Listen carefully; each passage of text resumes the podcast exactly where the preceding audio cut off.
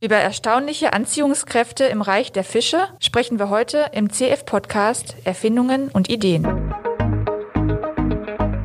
CF-Podcast Erfindungen und Ideen. Unser Beitrag für mehr Freude an Innovationen.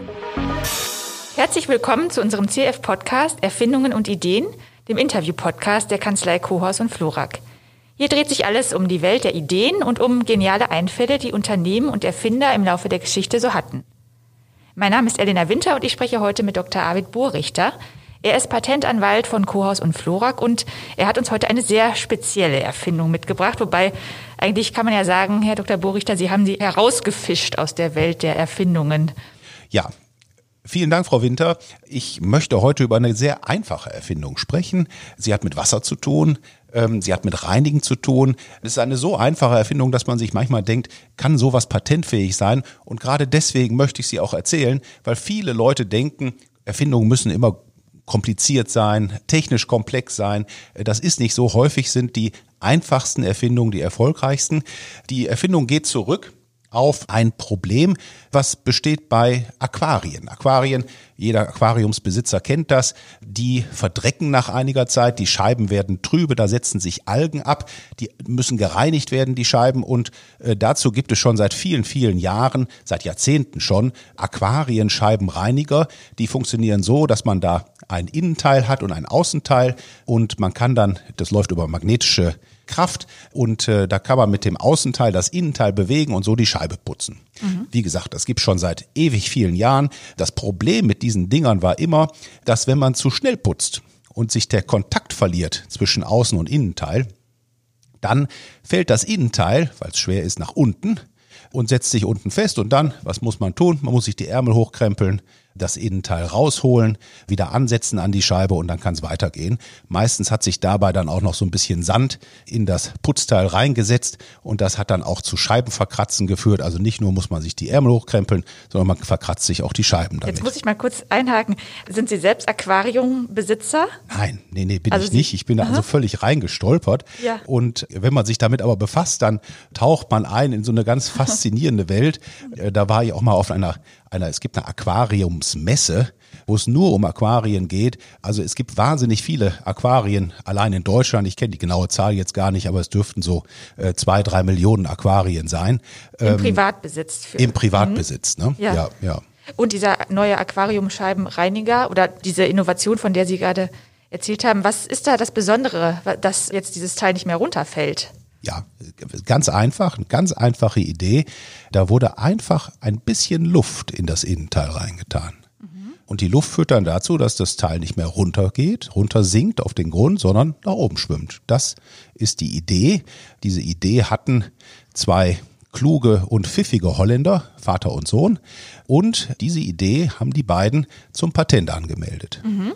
Und der Vorteil, klar, von den neuen Dingern liegt auf der Hand.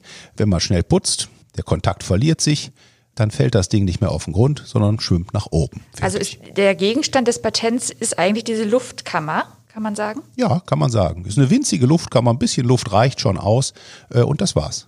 Besteht denn dann eigentlich nicht die Gefahr von Rost, wenn das lange mit Wasser in Berührung kommt, so ein Magnet? Ja, der Magnet ist ja drin. Ne? Also außen ist Kunststoff und der Magnet, der ist in dem Kunststoff drin, in dem äh, Kunststoffteil drinnen. Ähm, der kommt also gar nicht in Berührung mit mhm. dem Wasser. Wie sieht's denn da eigentlich mit der Gefahr der Nachahmung aus durch andere Hersteller? Also könnte ich zum Beispiel als Wettbewerber hingehen und sagen, ich mache mir dieses Prinzip des Magnets mal zu eigen oder der Luftkammer zu eigen oder was genau ist es, was hier geschützt ist? Ja, also was hier geschützt ist, ist ganz allgemein. Das gilt für Patente äh, ganz allgemein. Man versucht, die Idee dann immer so abstrakt wie möglich zu schützen. Und hier, als das Patent formuliert wurde, wurde im Wesentlichen geschützt zwei Teile, ein Innenteil, ein Außenteil und äh, ein Magnet, der die beiden zusammenhält. Und dann im Innenteil eine Luftkammer. Das war's. Das ist das, was auch in der Patentanmeldung so steht. Richtig, mhm. ganz genau. Ja. Kann sich denn so ein Magnet abnutzen im Laufe der Zeit? Nö.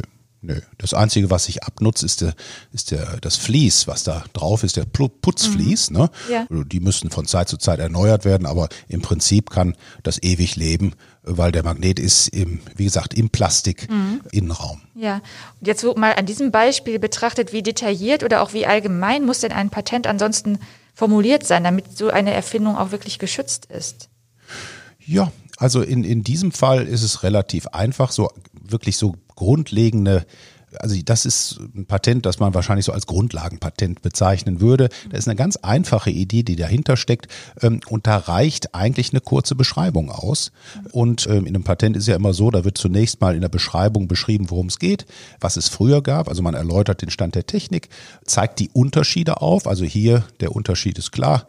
Früher keine Luft, sinken, ähm, heute Luft steigt nach oben und dann formuliert man Patentansprüche und die Patentansprüche äh, legen den Schutzumfang fest und deswegen gilt, je breiter die Patentansprüche gefasst sind, desto besser. Mhm. Gibt es auch äh, Lizenzen, die das Unternehmen vergibt? Ja, ähm, ja ähm, man muss sich das so vorstellen, die Magnetscheibenreiniger gibt es ja nicht nur in Deutschland, sondern in vielen Ländern. Das ist für einen einzigen Hersteller praktisch unmöglich, äh, da die ganze Welt mit zu beliefern. Und so ähm, haben hier die Erfinder schon sehr früh Lizenzen vergeben und auch äh, durch andere Firmen fertigen lassen, also Lizenz, Lizenzfertigung. Mhm, okay. Wie reagieren denn Fische eigentlich auf das Gerät? Nehmen die davon überhaupt Notiz?